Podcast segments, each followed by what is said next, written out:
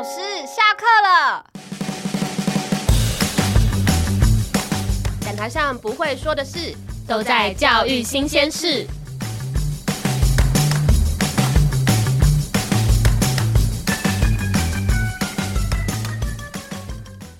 哎，大家好，我是大瑞，我是小瑞。我们最近跟老师就是有聊到一个关于分组的话题，因为我们以前都一直觉得老师就是很喜欢分组，就是分组应该可以节省老师改作业的时间。对，就是而且分组的时候，老师好像都不用说什么话呢，就让大家讨论就好了。但我们听了老师的心声之后，才发现其实老师并没有那么喜欢分组，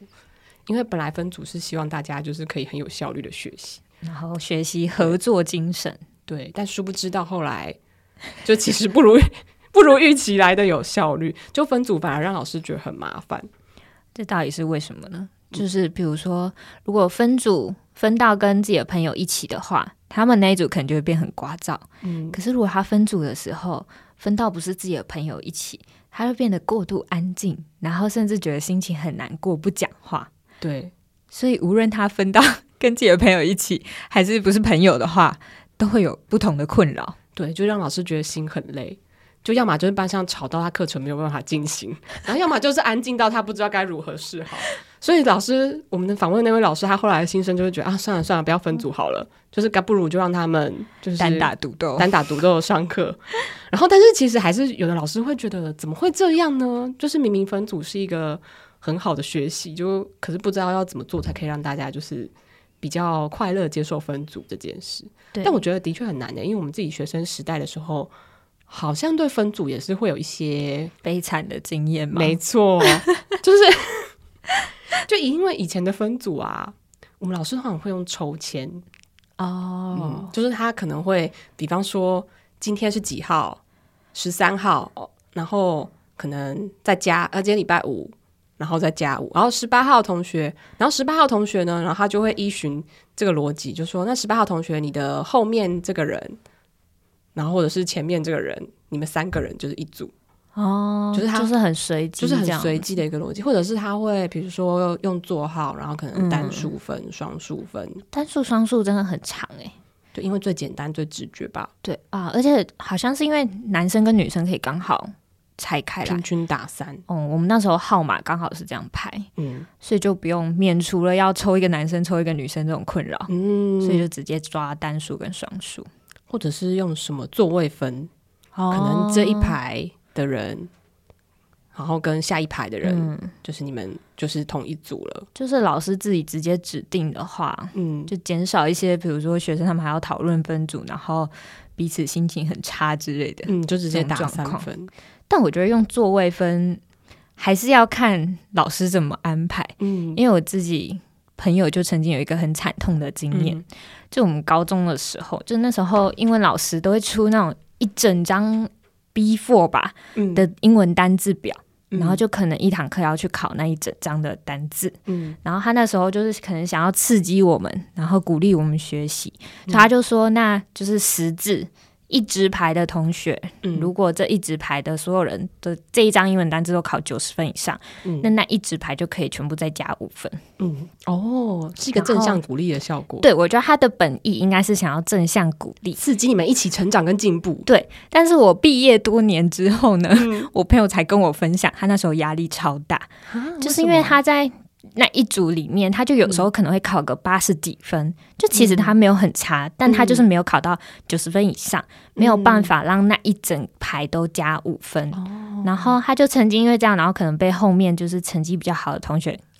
一声，哇塞，就是变成一个啦啦队的概念。对，他就会很有压力，就是啊，我又没有办法，就是让我们一整排加五分了。然后后来我想想，就是的确那时候老师不是定时会换座位嘛，嗯，然后就会有人就直接就是直接说啊，好，那我之后的英文课都不用加分了。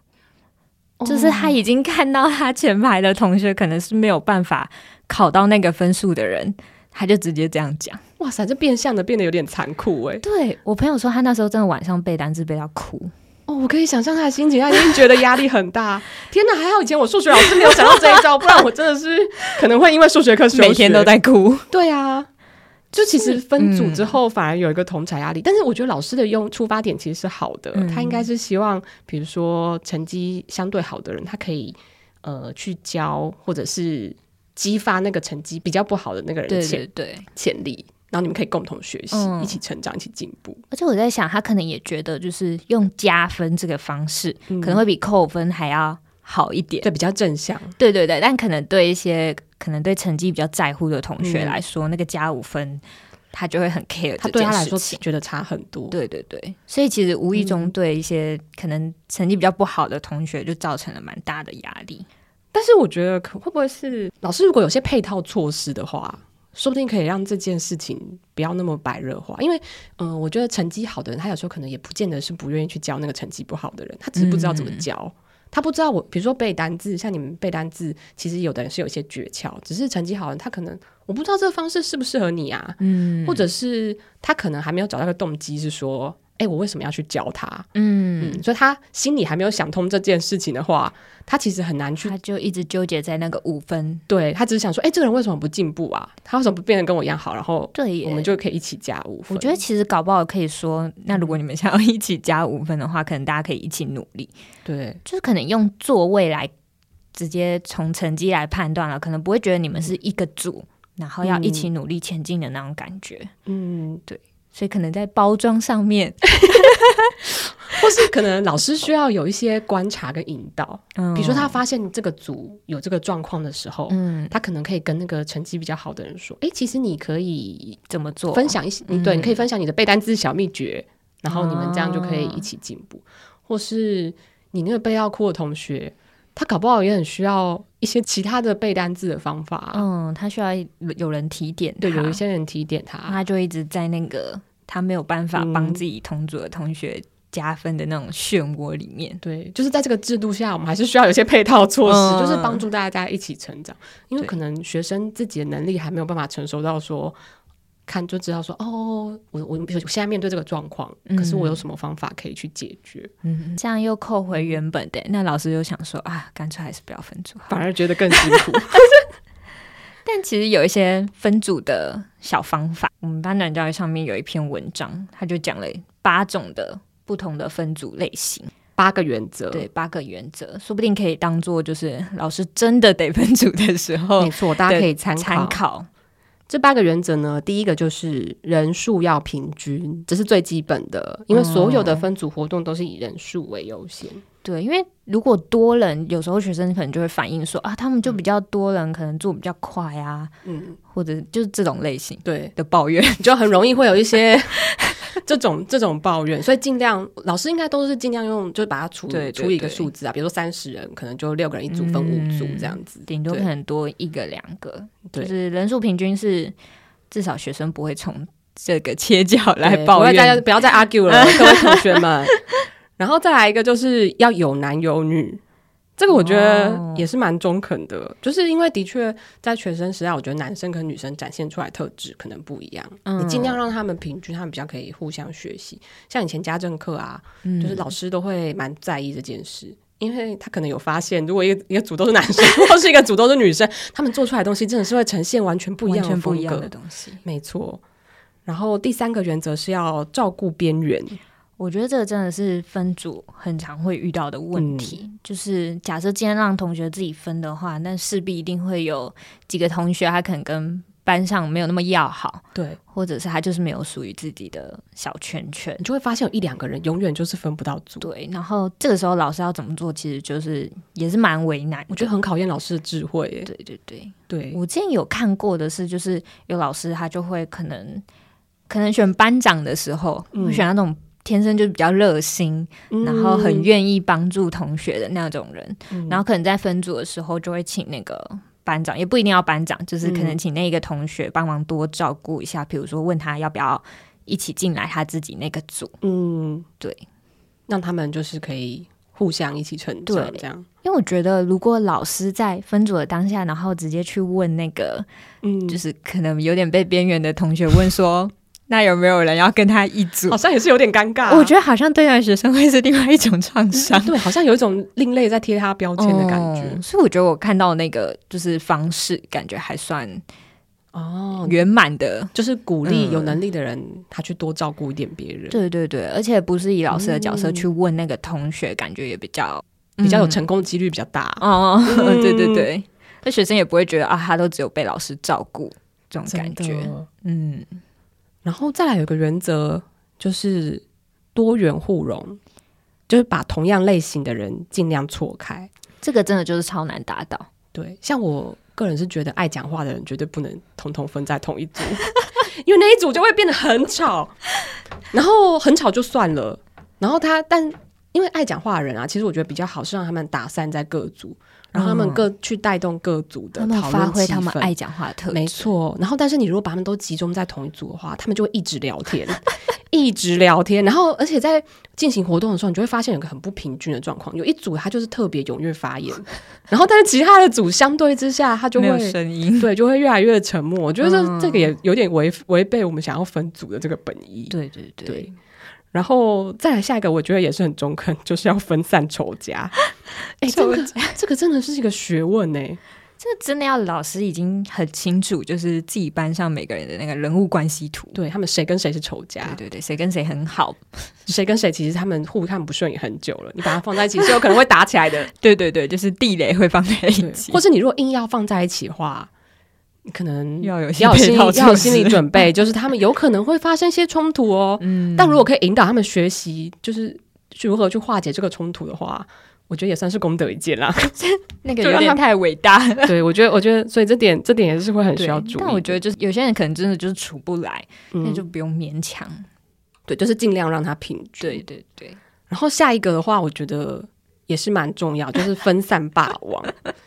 就是班上一定都会有那种，嗯，比较喜欢挑战权威的，哦、可能会挑战老师。为什么我们要做这个？嗯，或者是他可能就是呃。对于要做班上要做的一些事情，他可能很喜欢站在质疑的立场。哦，比方说以前我们运动会要扮装啊，嗯、有的同学就会说：“为什么要做这件事啊？好无聊哦。”然后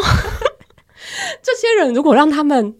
都聚在一起的话，那整个气氛就会很难带动，气势高涨。对，就是他们就会，因为他们就会一直一直强化。这个观念，哦、做这件事好无聊，好无聊，好无聊，好无聊，一定要做嘛？嗯，对，就没有另外一个声音可以平衡那个风气，这样对，就是他他们就会一直陷在自己的那个思维里面。嗯，就你最好的状况，理想状况是可以让他们稍微分散，去学习一下不同同学的看法，就他们就不会一直陷在这个 自己的同温层，对，一直自己的同温层里面，然后分散群聊，就是学生如果自己分组的话。嗯。他一定会选择跟他很有话聊的朋友一起，对，那个分组下来就不得了，就会非常的吵，对对对，就会造成老师另外一个上课很心累的一个原因。对，如果他在聊那个分组要做的作业内容就算了，但是通常大部分是的，对对对，可能会在聊八卦，对，或者是聊一些等下下课要去哪里，对对对。对对对，然后实力均衡啊、哦，我觉得这个也是蛮重要的一个原则。哦就是也不一定是指成绩高跟低，嗯、可能也是跟一些比如说他的执行力或者他的领导力，嗯，这种不同能力的高低。嗯、但说真的啦，我觉得这八个原则啊，就是我觉得要全部符合是很困难的。我也觉得，就是八个里面，我觉得大概做到个两项，嗯，两三项，我觉得就很厉害了。我们先以人数平均当做。目标就对，我们可以 先以这个这一件事情当做目标，因为为什么人数平均这么难啊？因为的确有时候那个学生他们会还想要熬老师哎、欸，比方说一组就是五个人，哦、有的人就会说，可是我们这群朋友就是六个，那可以多一个吗？天啊，这老师应该真的很常听到，老师该怎么办？对，要让他多一个吗？他如果多一个，旁边就会再冒出。哎、欸，那我们也是，那可以多两个吗？对啊，那我们可以多三个吗？对，你就很难做到平均呢。所以一开始的界限一定要踩稳。对，所以我觉得老师在分组的时候，可能前面就要做一点心理建设，比如说，嗯、那这次分组就是我们就是固定几个人，对，然后就不要再有，就是规则一开始讲，规则一开始就定清楚。嗯，可是我觉得学生的心情是，呃，我不想要这个规则。因为他，因为他会觉得他的这个规则不符合他的需求，嗯、然后这时候老师的课题就是我怎么引导他去在这个规则下去调试自己，他说要对他分组的结果感到释怀之类的。对，因为比方说像我们刚刚讲那个六人的那个例子啊，嗯、一组就是五个人啊，我就是多一个啊，这样我有一个好朋友要被踢出去，啊、我就是谁要当那个谁要当那个被踢出去的人？嗯、我觉得对学生来说，就是年纪还小的学生们来说，他们可能心里很难调试这件事。这可能是他人生第一次面临的巨大关卡。对。我不想要跟我的好朋友分离，对，对对，不管跟任何一个人分离，我都觉得我没有办法接受。他没办法割舍任何一位朋友，嗯、就像刚刚讲的分组前，可能除了讲好规则之外，嗯，可能也要有一些给他们一些心理建设。对，哦，这点真的很重要。我觉得，我觉得对老师的挑战是说，我怎么把这个心理建设讲的比较白话。然后让大家可以理解，不要让他们觉得就是大人又在讲又在说教。对对对对，因为其实像我们刚刚讲的那个概念，就是呃，你要愿意去跟其他人交朋友啊。我觉得他第一个心理建设就是你要可以接受每个人都有他的优点。嗯，就是像我我们以前家政课分组的时候啊，就是我后来就发现有一些同学真的是很会炒菜，欸，就是他。因为因为因为平常我们在学校排排坐上课考试的时候看，看不出来，你真的是看不出来这个人其实很会很会炒菜煮饭。但是像我在家不太会做家事的，嗯、然后 炒菜煮饭这些事情，就是我我真的接触的很少。嗯、然后，但是我真的是在家政课老师的分组之后，我才发现我有一些同学他真的超厉害诶，他从切菜开始，如何把那个菜切到平均一样，每个一样大。然后到炒菜怎么控制那个火候，他还会甩锅，你知道吗？跟小当家一样，然后可以在那边把那个面跟菜就是炒得很平均。然后他说，因为这样子那个东西才好吃。我才惊觉说，原来有跟我同年龄的人，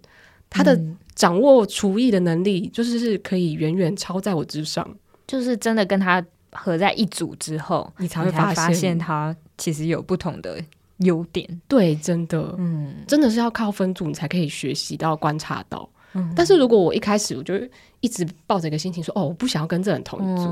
的话，嗯、我就永远都不会发现，原来其实我在炒菜上是这么的无知。所以后来我再回去跟我的朋友形容这个人的时候，嗯、我都会跟大家说他是炒饭王。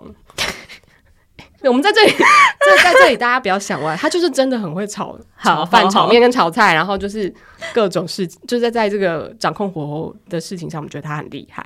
因为分组最终的目标，我觉得是要大家一起完成一件事情。嗯，然后在这个完成事情的过程里面，有时候我们会太聚焦在说，呃，那个就是能力这件事，嗯，就是觉得哦，有些人人就是能力比较高，比较好，对，比方说。呃，像刚刚家政课，就是有的人就是比较会炒菜，嗯，或者是学科报告的话，有的人他就是呃，在这方面的知识比较比较好，嗯、对，或者他很会上台讲话，嗯。可是其实，在这个完成的过程里面，背后还是有很多隐藏的努力，对，还是有些小事情是可能别人不会，但你很会，或者是如果是做报告的话，有一些人也会说，比如说他很会排版，